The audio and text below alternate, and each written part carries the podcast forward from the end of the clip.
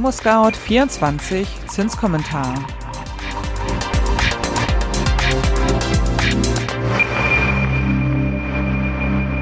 Hallo und herzlich willkommen zum ImmoScout 24 Zinskommentar Podcast. Während bei den Notenbanken noch Sommerlochstimmung herrscht, steigt das Volumen von Immobilienkrediten langsam wieder an. Entspannt sich jetzt die Finanzierungslage? Das ergründen wir in diesem Zinskommentar. Doch zuerst wie immer das Wichtigste in Kürze. Erstens. Sommerpause bei der FED und der EZB. Es gibt keine neuen Zinsentscheidungen. Zweitens. Die Bauwirtschaft ächzt. Die Bundesbauministerin kündigt Impulse und Hilfen an. Und drittens. Das Volumen der Immobilienkredite steigt leicht an, was bedeuten könnte, dass die Talsohle durchschritten ist.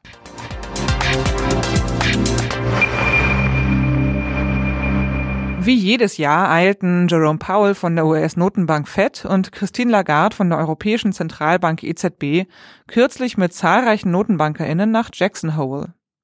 Der Ferienort inmitten der Rocky Mountains im US-Bundesstaat Wyoming ist alljährlich Schauplatz des Notenbankertreffens. Entscheidungen werden hier nicht getroffen, aber Weichen gestellt. Ursprünglich wurde der Tagungsort gewählt, weil ein früherer Notenbankchef hier beste Bedingungen zum Fliegenfischen vorfand. Naja, ein bisschen Urlaubsstimmung scheint sich auch in die Gegenwart gerettet zu haben. Es ist ein wenig wie beim Sommerlochtheater.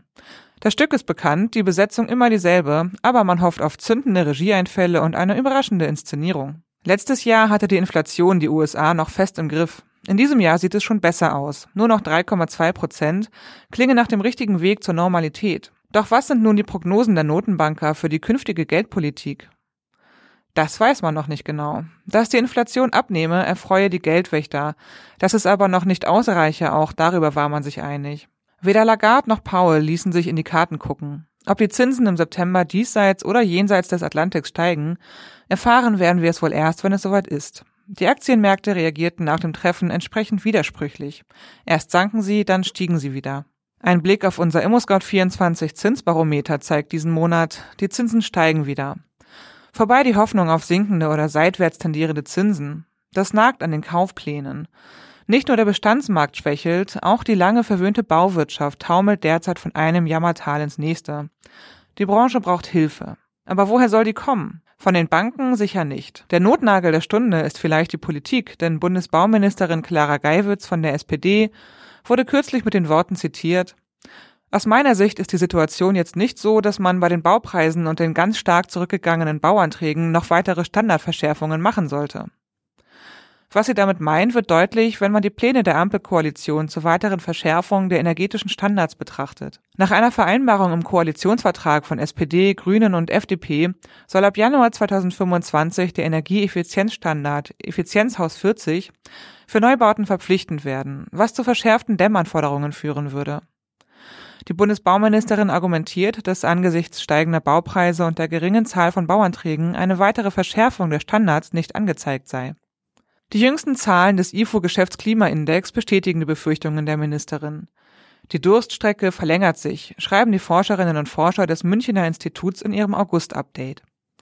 Der Geschäftsklimaindex ist zum vierten Mal in Folge gesunken und liegt nun auf dem niedrigsten Stand seit August im ersten Corona-Jahr 2020. Vor allem in der Baubranche herrscht saure Gurkenstimmung. Das IFO-Institut schreibt, im Bauhauptgewerbe setzte der Geschäftsklimaindikator seine Talfahrt fort. Die Unternehmen waren merklich unzufriedener mit den laufenden Geschäften. Zudem greift der Pessimismus für die kommenden Monate immer mehr um sich. Auch das Statistische Bundesamt stimmt in das Lamento ein. Es hat im August neue Zahlen zum Auftragseingang im Bauhauptgewerbe und zu den Baugenehmigungen veröffentlicht. Herauskam, im ersten Halbjahr 2023 gab es rund 50.600 Baugenehmigungen weniger als im ersten Halbjahr 2022. Baugenehmigungen sind ein Indikator für geplante Bauvorhaben. Der Rückgang entspricht einem Minus von 27,2 Prozent. Nicht ganz so dramatisch, aber immer noch deutlich ist der tatsächliche Rückgang der Auftragseingänge. Nach Angaben der Bundesstatistiker verzeichnete das Bauhauptgewerbe im Juni 2023 einen realen, preisbereinigten Rückgang der Auftragseingänge um zwei Prozent gegenüber dem Vormonat Mai 2023. Im Vergleich zum Vorjahr, Juni 2022, gingen die Aufträge um 2,7 Prozent zurück. Ganz klar, die Auftragsbücher der Bauunternehmen laufen mittlerweile leer. Wenn das bei real steigenden Kosten so weitergeht, wird das Folgen haben. Für die Kreditnehmenden spielt es eine große Rolle, wie sich das Darlehensgeschäft entwickelt. Der Verband Deutscher Pfandbriefbanken, VDP, macht hier verhaltene Hoffnung. Im Vergleich zum Vorquartal stieg das Neugeschäft um 10,2 Prozent. Jens Tolkmit, Hauptgeschäftsführer des VDP, wertete dies als Indiz dafür, dass der Immobilienfinanzierungsmarkt die Talsohle durchschritten habe. Er sagt, der vor uns liegende Weg der Markterholung wird jedoch von vielen kleinen Schritten geprägt sein und möglicherweise bis 2024 andauern. Investoren und Privatleute benötigen noch Zeit, um sich an das gestiegene Zinsniveau zu gewöhnen. Erst wenn der Transaktionsmarkt wieder richtig anspringt, wird auch das Finanzierungsgeschäft wieder Fahrt aufnehmen können. Also Schluss mit der Zurückhaltung.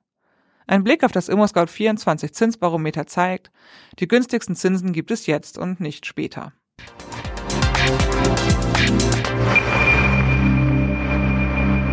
Kommen wir nun zum ImmoScout24 Zinsbarometer. Vor allem die kurzfristigen Zinsen machten im vergangenen Monat einen regelrechten Satz und schossen über die 4%-Marke.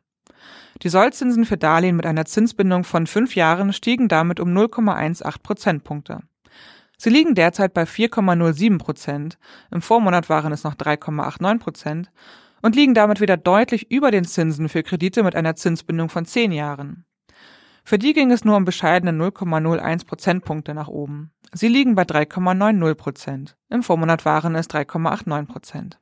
Um 0,05 Prozentpunkte stiegen die Zinsen für Darlehen mit einer Zinsbindung von 15 Jahren.